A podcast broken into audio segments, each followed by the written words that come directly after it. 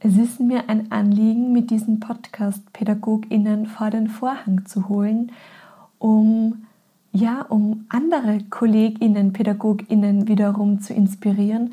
Und genau das ist heute der Fall. Ich stelle dir eine ganz fantastische Pädagogin vor, einen wunderbaren Menschen, sehr bodenständig, authentisch, herzlich. Und da wünsche ich dir jetzt viel Freude mit dieser Folge.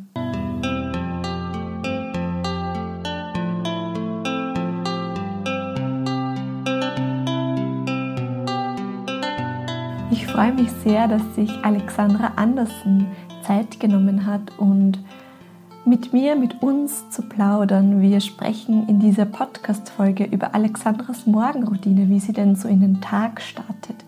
Wir sprechen über das Schulfach Lernen mit Achtsamkeit, das Alexandra entwickelt und etabliert hat. Wir sprechen darüber, wie sie es ganz praktisch in ihrer Schule umsetzt über Alexandras Buch Achtsamkeit im Unterricht und was Alexandras große Idee und Vision hinter all ihrer Arbeit ist und sehr ehrlich auch über Widerstände und wie Alexandra mit Widerständen umgeht, wenn sie mal so gar keine Lust hat, beispielsweise ihre Morgenroutine umzusetzen. Und ich wünsche dir jetzt einfach viel Freude mit dieser Podcast-Folge. Mach sie gemütlich und los geht's!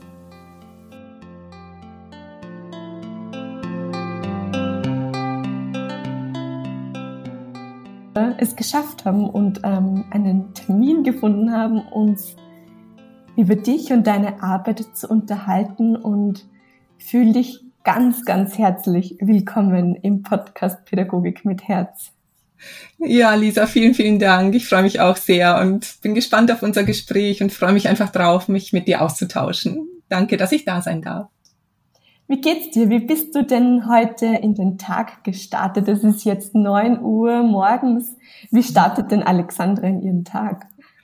Oh, ich habe tatsächlich eine schöne Morgenroutine. Ich stehe um 5.15 Uhr auf und gehe so meine ins Bad und werde so ein bisschen wach. Und um 5.30 Uhr sitze ich eigentlich immer auf meinem Meditationskissen für so eine halbe Stunde ungefähr. Und dann ähm, gehe ich in die Küche und schmier Pausenbrote, weil ich noch zwei ähm, Töchter habe, die, wobei die eine geht nicht mehr, die hat jetzt Abitur gemacht, die ist gerade 18 geworden und meine zweite Tochter, die geht noch in die Schule. Und dann so um halb sieben wecke ich meine Kinder auf, dass die so langsam auch in die Pötte kommen. Und wenn die so um Viertel nach sieben aus dem Haus sind, dann gehe ich eine Runde laufen. Also ich brauche so die Natur und die Bewegung und so den Kreislauf auf Touren zu bringen. Und dann bin ich meistens so gegen acht, Viertel nach acht wieder zurück, gehe schön duschen und dann startet mein Tag. Mhm. Und so war das heute auch. Hast du eine bestimmte Praxis, eine bestimmte Meditationspraxis? Ähm, ja, ich sitze in der Stille, lausche den Gedanken beziehungsweise versuche immer mehr im Moment anzukommen. Also dieses ähm, mit der Stille sein, weil wenn es um mich rum still wird, wird es ja in mir meistens sehr laut und dem Raum zu geben, beziehungsweise ähm, mich damit anzufreunden, dass es so ist, wie es ist und alles, was sich in dem Moment bietet. Mir ist im, im Rahmen der Achtsamkeit der Anfängergeist so wichtig, dass ich nie wissen kann, wie meine Meditation heute ist, auch wenn ich jeden Morgen scheinbar das Gleiche tue, so ist es doch äh, jeden Tag anders. Und mich dem immer wieder zu stellen, mit allen Widerständen, die auch manchmal da sind, wenn das Bett noch so schön warm ist und so gemütlich ist. Und dann zu sagen, ja, okay, und ich setze mich jetzt dahin und schaue einfach, was passiert. Und dieses immer wieder tun ähm, und auch dieses immer wieder mich zurückholen in den Moment und immer wieder Mitgefühl mit mir selbst entwickeln, auch wenn es so gar nicht läuft, wie ich mir das so vorstelle. Man manchmal habe ich ja doch so Vorstellungen, wie es schön sein könnte. Und dann aber zu sagen, ja, okay, und es ist genauso schön, in Anführungszeichen, ja, wie es jetzt ist. Und das finde ich eine Praxis, die für mich sehr wertvoll ist, die meinen Tag ähm, wirklich auch anders starten lässt und die mich in diesem Tag präsenter und auch wacher sein lässt. Und das ist mir sehr wichtig. Ich würde noch ganz gern auf das Thema Widerstände einsteigen, ja. weil das so ein wichtiges Thema ist und das kennt jede und jeder ja. von uns. Ähm, ich habe da jetzt so, oder ich denke, ich habe herausgehört, du versuchst diese Widerstände anzunehmen. Mhm. Ich hatte jetzt so das Gefühl, sie das, das innere Bild vor mir, du versuchst sie ähm, zu umarmen. Ja, das Umarmen von Widerständen, das fiel mir am Anfang ganz schwer. Und ich habe ähm, eine meiner Meditationslehrerinnen ist Marie Mannschatz. Ich weiß nicht, ob sie dir was sagt. Sie arbeitet ganz viel mit der Meta-Meditation und Mitgefühlsmeditation.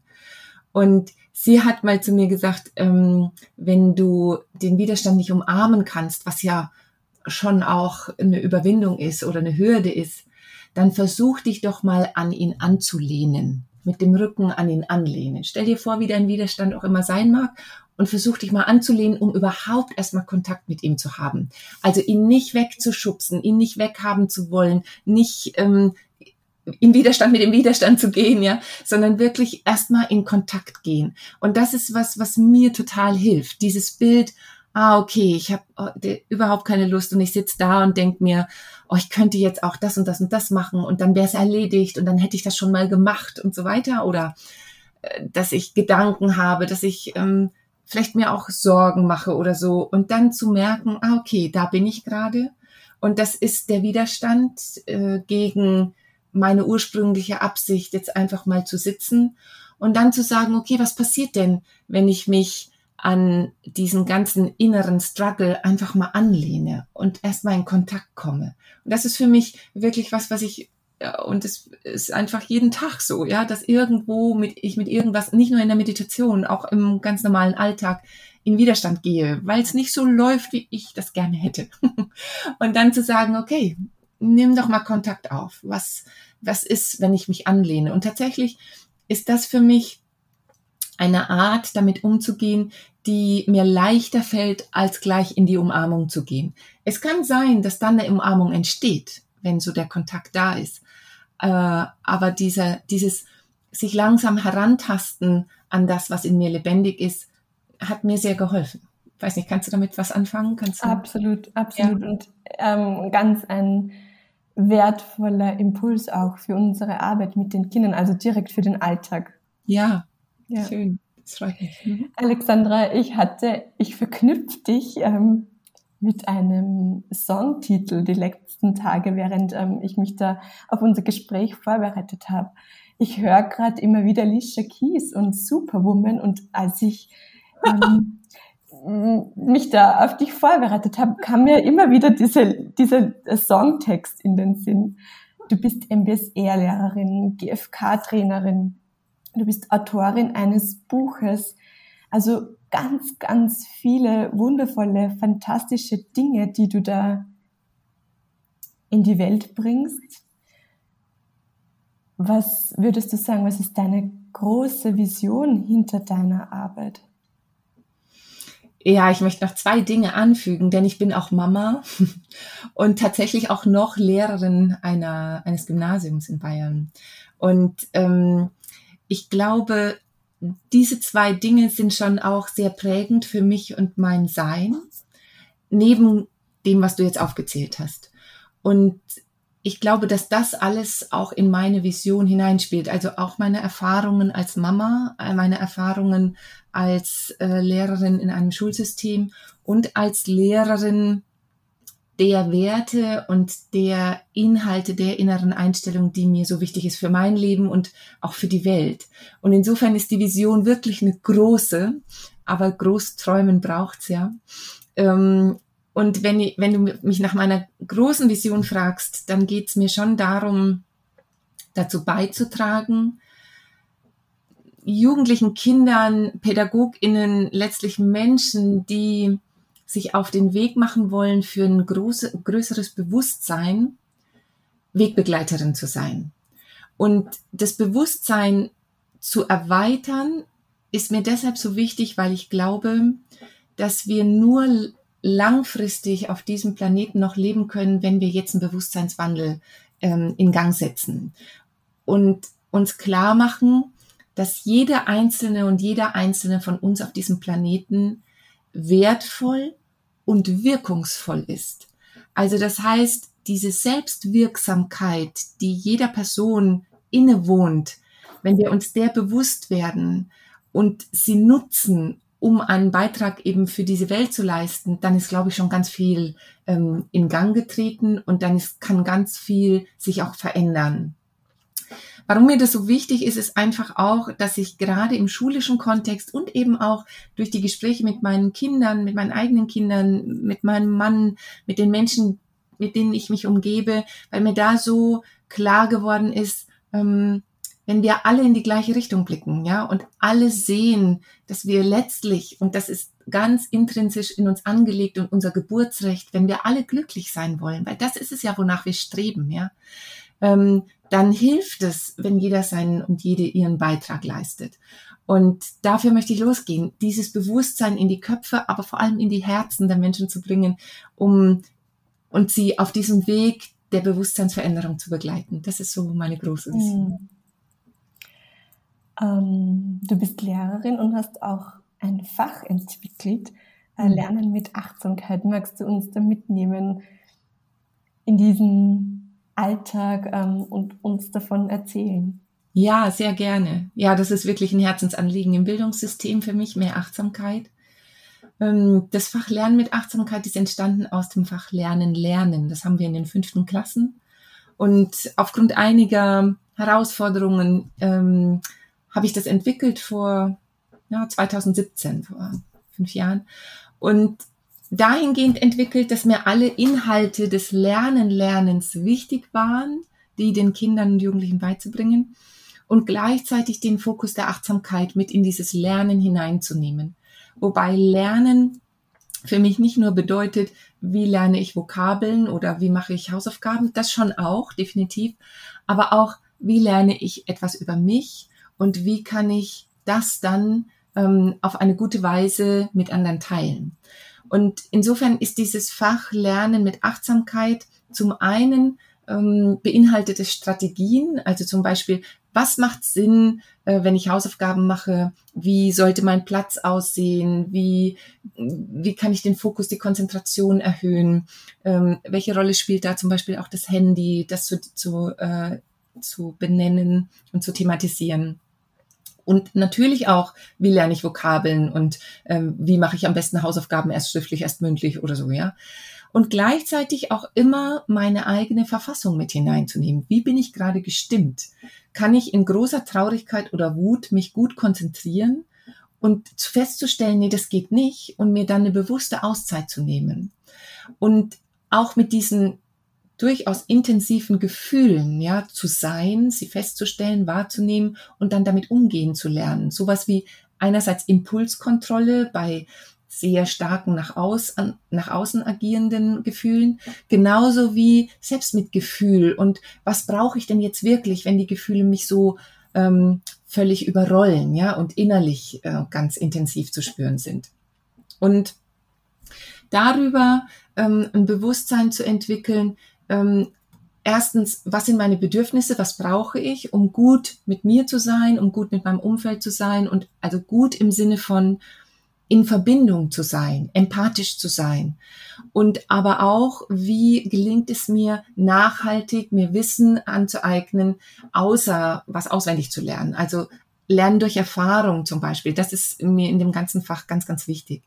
Und so lernen wir vor allem erstmal, also ich steige immer ein mit so einem ganz, ganz, ähm, also in der fünften Klasse, die SchülerInnen sind circa zehn Jahre alt, wirklich so mit einem ganz einfachen Modell des Gehirns. Wie funktioniert unser Gehirn und welchen Einfluss habe ich darauf, mit dem Gehirn, das Gehirn zu steuern und die einzelnen Teile ähm, so ein bisschen zu, ruhig, zu beruhigen, wenn sie sehr aufgeregt sind. Und über dieses Gehirn, über die Erfahrungen oder das Wissen über das Gehirn, dann zu sagen, okay, das ist ein ganz ähm, wesentlicher Bestandteil unseres Menschseins und gleichzeitig habe ich die Kontrolle darüber. Ich bin Chef und Chefin dieser Steuerzentrale. Und so lernen wir eben auch die Sinne kennen, welchen Einfluss haben unsere Sinne. Bin ich eher ein auditiver oder, eher ein ähm, visueller Typ beim Lernen? Und welche Gefühle sind da dabei? Tatsächlich ist es auch so, dass Lernen in Bewegung für viele Kinder und Jugendliche was ist, was ihnen viel leichter fällt oder Vokabeln mal singend zu lernen. Äh, mag sich komisch anhören oder erstmal befremdlich klingen, aber hat eine ganz große Wirkung, weil unser Gehirn ganz anders auf Melodien und Musik reagiert. Und da mag ich einfach ähm, ihnen immer wieder auch Möglichkeiten geben, sich selbst auszuprobieren und ähm, mit den Ideen, die ich für sie habe, in Kontakt zu kommen und zu schauen, welche passt für mich, welche nicht. Wir haben zum Beispiel auch eine Stunde, da geht es ausschließlich um Dankbarkeit. Ähm, das in die Köpfe der Kinder zu bringen, dass Dankbarkeit mich sofort in eine andere Schwingung versetzt. Und wir haben, also ich habe ihnen ans Herz gelegt, mal für eine Woche so ein Dankbarkeitsbuch zu führen, am Ende des Tages sich wirklich aufzuschreiben und nochmal reinzufühlen, wofür sie dankbar sind.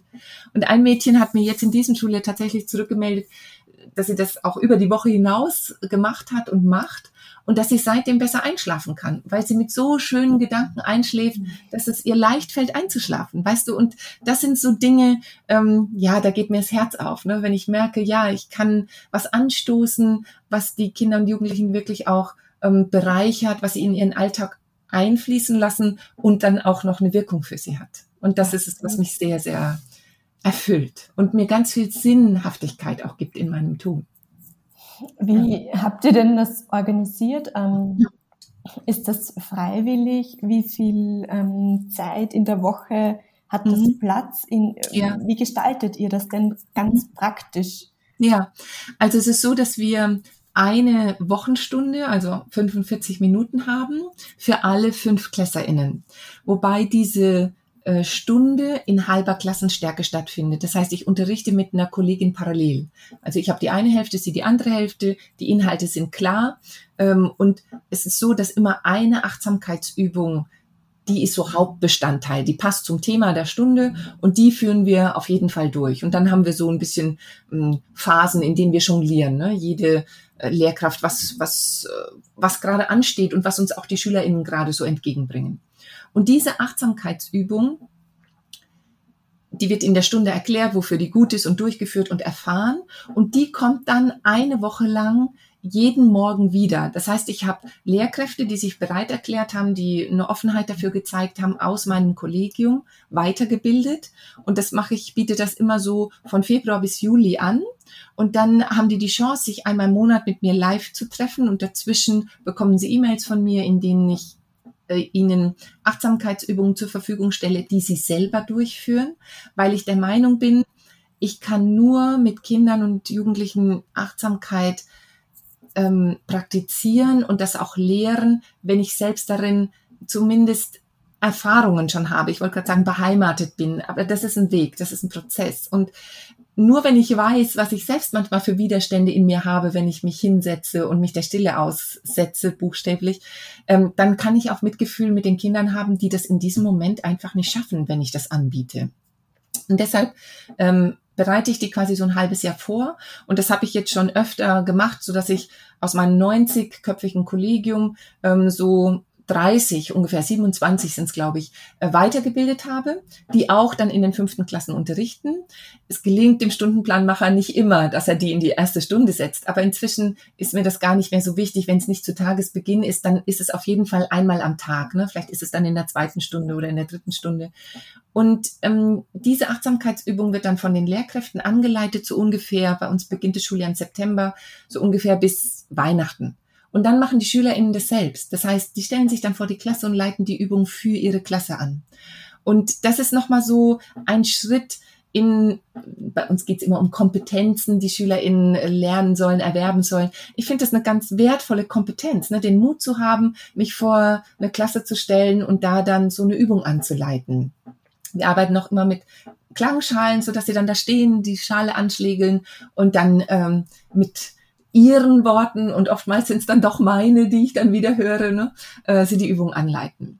Und das ist was, was äh, auch im zweiten Halbjahr, wenn diese Stunde vom Stundenplan her nicht mehr obligatorisch ist, sondern nur noch als Wahlfach angeboten werden kann, laufen die Achtsamkeitsübungen im Laufe des Vormittags trotzdem weiter. Und manchmal, und das ist so ähm, also in der fünften Klasse haben sie das das ganze Jahr quasi. Und in der sechsten Klasse kommt so ein bisschen auf die Klasse an und auf die Affinität. Meistens ist es so, dass die SchülerInnen das dann selber einfordern und sagen, ach, können wir bitte am Anfang eines Tages oder einer bestimmten Stunde mit einer bestimmten Lehrkraft die Achtsamkeitübungen durchführen. Und dann machen sie es entweder selber oder lassen sich anleiten, so dass es dann auch in der sechsten Klasse noch weiterläuft. Und da, meistens ist es so, dass so siebte, achte, neunte Klasse so ein bisschen Einbruch ist. Ne? Da haben sie selber mit sich so viel zu tun, finden es uncool und irgendwie, ähm, ja, distanzieren sie sich ein bisschen. Und jetzt war es so in dieser, in diesem Schuljahr, dass meine ZehntklässerInnen zum Beispiel gesagt haben, Mensch, Frau Andersen, wir haben doch in der fünften Klasse mal was gemacht, können wir das nicht auffrischen?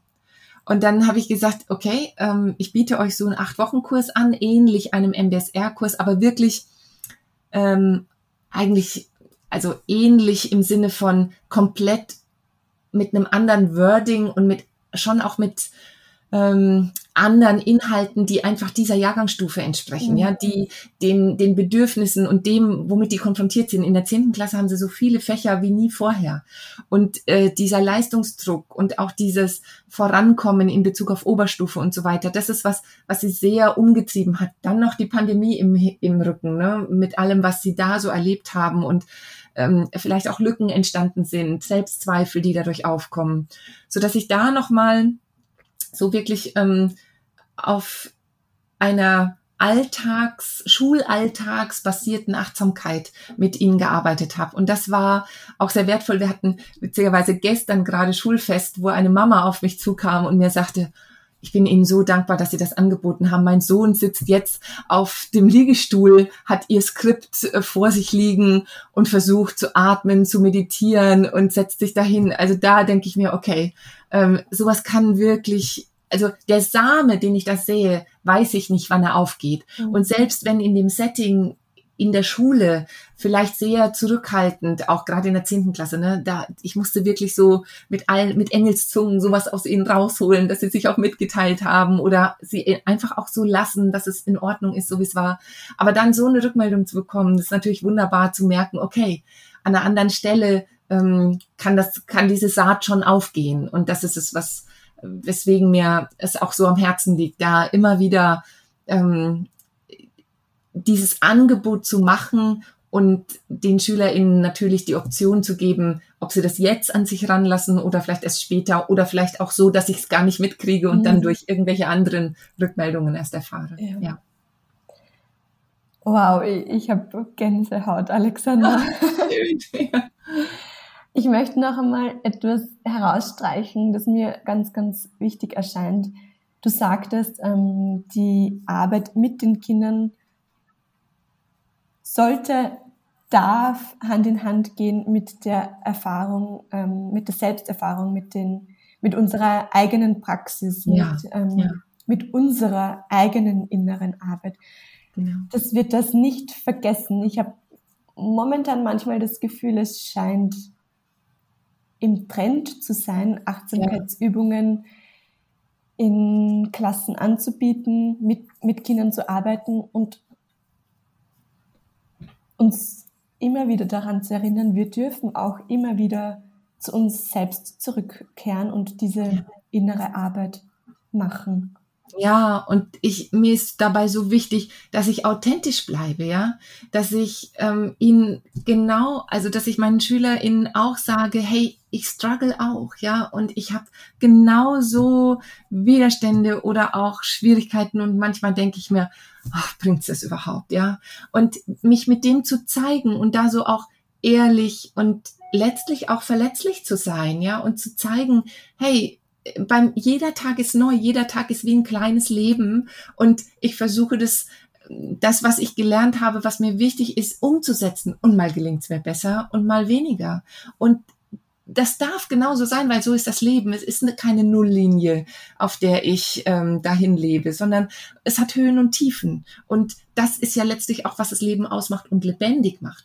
Und mich damit nicht zu verstecken oder nicht hinterm Berg zu halten, sondern zu sagen, ja, so ist das und dass ich auch mal an einem Tag ganz viel Geduld habe und am anderen Tag eben nicht und das auch thematisiere und sage, hey, heute heute nervt mich das total. Ich kann heute dem Ganzen nichts abgewinnen. Ich brauche jetzt Ruhe und Konzentration, damit ich euch die Inhalte, die ich euch gern vermitteln möchte, dass ich die jetzt rüberbringen kann. Und ich glaube, oder ich habe die Erfahrung gemacht, dass sie dafür wirklich auch Verständnis haben. Wenn ich einfach nur sage, jetzt haltet mal die Klappe oder Ruhe bitte, das ist viel weniger effektiv, als ihnen zu sagen, boah, ich, ich schaffe das gerade nicht. Ich merke, ich bin so am Limit, ich bin so angestrengt und ich merke, ich brauche jetzt eure Unterstützung, damit wir hier jetzt einen guten Unterricht hinkriegen und ihr was lernt und ich auch Freude dran habe und wir alle gemeinsam ähm, im gleichen Boot sitzen. Das macht's viel leichter, wenn die SchülerInnen verstehen, hey, ich bin auch nur ein Mensch. Mhm. Und das ist es, was, was mir wichtig ist und wofür ich auch immer wieder ähm, losgehe. Ja. Und es ist so wichtig, dass sie Vorbilder haben, dass sie Menschen haben, ja. die die Gefühle zeigen, die, die ähm, zeigen, was ist los mit einem. Das, wenn wir uns draußen umsehen, das ist viel zu wenig in der, in der Arbeitswelt, ähm, wo auch immer, dass Menschen sich mitteilen. Mhm. Ja, und ich glaube einfach, dass nur dann echte Begegnung entstehen kann ne? und so eine Verbindung auch entstehen kann, wo eine Verbindung, die ähm, es ermöglicht, mich mitzuteilen, mich verständlich zu machen und gleichzeitig die Offenheit, den anderen, die andere zu verstehen. Und ja, darum geht's.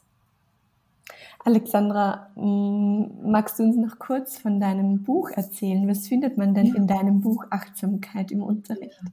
Ja, sehr gerne. Ähm, es war mir so ein Anliegen, Menschen, die prinzipiell Interesse haben an dem Thema mit Kindern und Jugendlichen achtsam umzugehen, eine Möglichkeit zu geben, mal loszulegen, mal einzusteigen. Und ähm, daraufhin habe ich beschlossen oder hat habe ich eben im Cornelsen Verlag die Unterstützung gefunden, dass ich Achtsamkeitsstunden mal ausgearbeitet habe zu unterschiedlichen Themen, um PädagogInnen, und das muss ja nicht nur im schulischen Bereich sein, die Möglichkeit zu geben, ähm, eine Idee davon zu bekommen, wie man loslegen könnte. Weil ich festgestellt habe, die eigene innere Hürde ist manchmal ziemlich groß und ich glaube, wir lernen am meisten durch Tun und äh, durchs Ausprobieren. Und ich komme da immer wieder an eine Grenze, merke, okay, also das hat nicht so gut funktioniert, das hat wunderbar funktioniert und dann kann ich so ein bisschen auswählen und mein eigenes ähm, Konzept oder meine eigenen Stundenentwürfe entwickeln. Und insofern findest du in dem Buch äh, zwölf ausgearbeitete Unterrichtsstunden zu unterschiedlichen Themen im Sinne der Achtsamkeit und auch so einen Stundenablauf, wie er ritualisiert stattfinden könnte, um diesen Thema der Achtsamkeit auch so einen Rahmen zu geben und so einen Rahmen zu schaffen. Und gleichzeitig war mir wichtig, weil ich auch durch viele Gespräche ähm, erfahren habe, dass wenn Menschen sich gerade erst so auf den Weg machen ne, und mit sich selber üben und lernen und das gleichzeitig schon so ein bisschen in die Schule tragen wollen und mit ihren SchülerInnen lernen wollen, ähm, dass sie manchmal noch nicht so den Mut haben, diese Übungen anzuleiten. Und deshalb war mir wichtig, dass in dem Buch alle Übungen auch als MP3 zur Verfügung stehen. Also, dass man sich mit einem QR-Code die Übungen auch anhören kann, beziehungsweise in der Klasse ablaufen lassen kann. So dass man die Übung machen kann, durchführen kann mit den SchülerInnen, ohne selbst gleich die Rolle des Anleiters, der Anleiterin zu übernehmen. Und ähm, so findet man da eben auch diese Audiodateien dazu. Und ja, ich habe bisher viele positive Rückmeldungen bekommen, dass äh, PädagogInnen auf unterschiedliche Weise sich dadurch inspiriert gefühlt haben und wirklich auch so, dass es ihnen den Einstieg erleichtert hat. Und darüber freue ich mich sehr. Alexandra, wenn es eine Wünschefee geben würde, ich nenne sie Bildungsfee, und du hättest einen Wunsch frei für das Bildungssystem, für die Kinder, für die PädagogInnen, für das Bildungssystem an sich. Welcher Wunsch dürfte denn für dich erfüllt werden? Ist nur ein Wunsch, gell? ähm,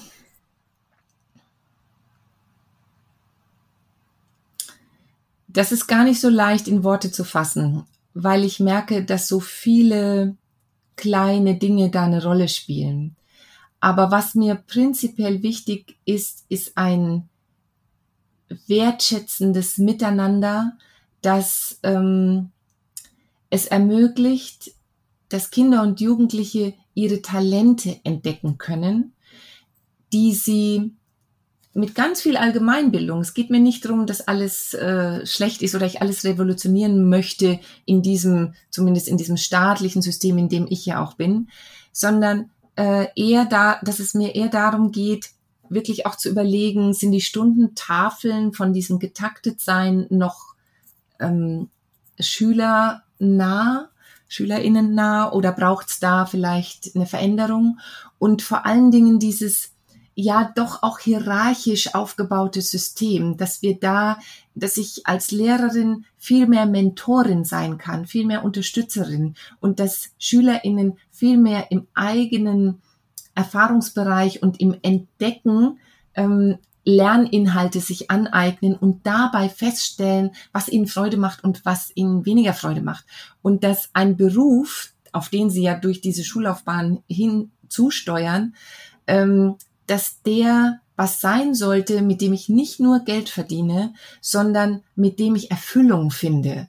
Und ich glaube, dass das ein wesentlicher Teil ist, der zu, dazu beiträgt, dass ich glücklich bin. Und in diesem, dieses Mindset zu haben, dass ich nicht nur arbeite, um Geld zu verdienen und dass ich nicht nur ein Abitur mache, um ein Abitur zu haben, um dann studieren zu können und dann und so weiter, sondern dass dieser Weg, dieses Bilden, ja, dieses Formen, also wenn ich Bildung auf Bilden, diese bildhauerische Tätigkeit, ne, dieses Formen, Gestalten, wenn ich das in die, ins Bewusstsein bringe, dass wir Kinder und Jugendliche in dieser Zeit zu ihrer eigenen Essenz formen können, dann glaube ich, braucht es an vielen Ecken eine Veränderung. Da äh, glaube ich, ist dieses starre System mit Mathe, Deutsch, Englisch wirklich, also äh, die Fächer sind wichtig, ja. Es geht mir nicht darum, die abzuurteilen, sondern eher, es braucht mehr fächerübergreifendes und mehr erfahrungsbasiertes Lernen und dafür braucht es Raum. Und diesen Raum, den würde ich mir so sehr wünschen, im Sinne, wirklich im Sinne der SchülerInnen und ihr zukünftiges Leben, aber auch im Sinne von uns als Pädagoginnen und Pädagogen, die wir doch wirklich eher Wegbegleiterinnen sein sollten, in meinen Augen, als ihnen irgendwelches Wissen von oben nach unten zu kommunizieren. Ich weiß, das ist jetzt nicht so eine klare Antwort auf deine Frage. Gleichzeitig möchte ich das nicht so, ich habe den Wunsch frei, okay, wir schaffen die Stundentafel ab. Nee, das ist es nicht. Es ist so vielgestaltig und diese Vielgestaltigkeit eben auch in den Kindern und Jugendlichen zu sehen, genauso wie in dem System zu sehen und in dem, was eigentlich möglich sein kann. Und ich glaube dafür, und dann sind wir wieder am Anfang unseres Gesprächs, ne, dafür braucht es einfach ähm, ein erweitertes Bewusstsein und auch Mut, ja, Mut zur Veränderung, dass wir mal uns trauen, dieses Kontrollierte ein bisschen zu verlassen und vielleicht auch mal uns auf Wege zu begeben, wo wir nicht wissen, was am Ende bei rauskommt. Und dass eben der Weg es ist, ob wir an ein Ziel gelangen oder nicht, ist zweitrangig, sondern der Weg, den Prozess, den wir dadurch gehen, dass der schon ein unglaublicher ähm, Wandel sein kann und Veränderung möglich macht, das wäre es, was mir wichtig ist. Ich weiß nicht, kannst du das nachvollziehen, was ich meine? Ich weiß jetzt nicht, ob das Ab, zu. Absolut, absolut. Ja. Vielen, vielen Dank. Du bist ja Teil des äh, Systems. Ähm, wie gehst du denn damit um, wenn du das Gefühl hast, oh, da komme ich an meine Grenzen oder da hätte ich schon gern mehr Veränderung oder das ist jetzt nicht ähm, sehr schülernah. Wie, wie gehst du da als Pädagogin mit solchen Momenten um, wenn du das Gefühl mhm. hast, die Veränderung passiert eigentlich viel zu langsam? Mhm. Oder du hättest da viel mehr Ideen dazu und kennst mhm. du das? Ja, das kenne ich sehr gut, sehr gut. Und es ist auch, auch das ist ein Prozess, ja. Ähm, dieser Frust, es geht zu langsam, ich hätte so tolle Ideen und so weiter und so fort ähm, das war ein Weg festzustellen, okay, ich habe in meiner Schule, glaube ich, schon einiges ähm, ins Rollen gebracht, einiges in die Wege geleitet, einige Veränderungen herbeigeführt, in dem, in dem Rahmen, der, wir, der mir möglich war. Ähm, gleichzeitig ist es immer noch so, dass mich dieser Rahmen manchmal sehr einengt in Bezug auf das, was ich mir noch so vorstellen könnte. Und da war es jetzt so, dass ich einmal erkennen musste, okay, was läuft denn schon gut? Mir immer wieder klar zu machen, hey, ich, da ist schon einiges in Bewegung gekommen. Zum anderen aber auch diesen, ähm, ja, diese, dieses Bedauern darüber, dass es so langsam dauert und manchmal war es auch wirklich Frust, den immer wieder festzustellen, ja, der ist da.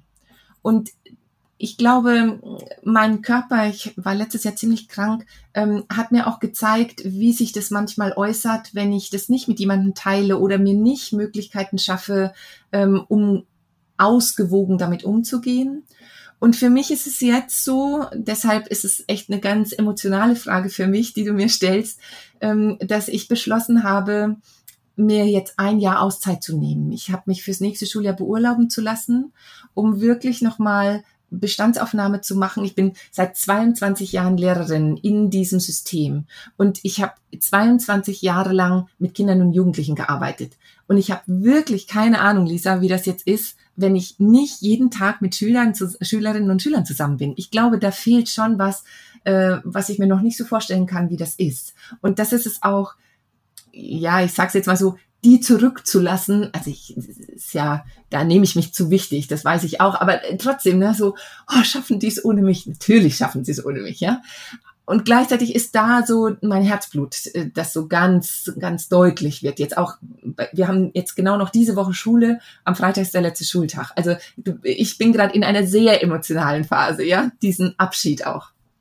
Und gleichzeitig weiß ich, ähm, dass jetzt in diesem Moment keine Entscheidung fallen muss, sondern dass ich jetzt einfach nur beschlossen habe, ich möchte ausprobieren, wie das ist und was mir in diesem Jahr begegnen mag an Möglichkeiten, vielleicht auch, aber das ist wirklich ganz offen, vielleicht auch außerhalb des Schulsystems ähm, Mittel und Wege zu finden, noch mehr zur Veränderung beitragen zu können oder vielleicht sogar den Schülerinnen und Schülern, die mir ja so am Herzen liegen, noch mehr dienen zu können in Bezug auf Veränderungen des Bildungssystems als innerhalb der Schule. Und das mag ich ausprobieren. Da mag ich gerade einfach schauen, hm, was ist möglich, welche Türen öffnet mir das Leben, wenn die eine jetzt zumindest mal für begrenzte Zeit zugeht. Und da bin ich ganz offen. Und insofern, wenn du mich fragst, wie gehst du damit um? Ja, es war ein Weg und ich bin jetzt an dem Punkt, dass ich sage, ich mag noch genauer schauen, was, äh, ja, oder wie ich, ich will das gar nicht beschleunigen, sondern ich merke nur, dass die Wirksamkeit vielleicht von anderer Seite noch ein bisschen größer sein könnte. Und das mag ich ausprobieren. Alexandra, und ich wünsche dir dafür nur das Beste. Ähm, ich wünsche dir, dass du da immer wieder auch gut mit dir im, im Kontakt bist. Ja. Und möchte dir einfach auch ein ganz, ganz großes Dankeschön aussprechen für die Arbeit, die du bis jetzt da schon geleistet hast für dieses System, diese un unendlich wertvolle Arbeit. Ich hoffe, du kannst das irgendwie erkennen, ja, wie wertvoll total. du da uns PädagogInnen bist und natürlich auch für die SchülerInnen. Mhm. Und ja, ein großes, großes Danke und danke auch für deine Zeit und das Gespräch natürlich. Ja, ganz, ganz herzlichen Dank, Lisa. Es hat mir ganz viel Freude gemacht. Vielen, vielen Dank. Wie immer freue ich mich natürlich, von dir zu hören.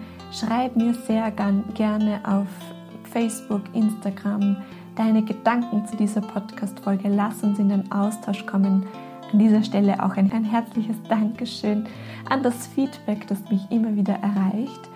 Und ja, alles Liebe für dich. Ich wünsche dir viel Freude in der Arbeit mit den Kindern. Ich wünsche dir, dass du immer wieder auch deine Leichtigkeit und Gelassenheit spüren kannst und fühl dich von Herzen gegrüßt. Abonniere gerne den Podcast, komm in den Austausch, wie auch immer. Schau vorbei auf meiner Website, schau vorbei bei Alexandra, lass auch ihr sehr gerne deine Gedanken da. Und in diesem Sinne freue ich mich auf unsere nächste gemeinsame Folge in zwei Wochen. Alles Liebe für dich und deine Arbeit ist unglaublich wertvoll. Deine Lisa.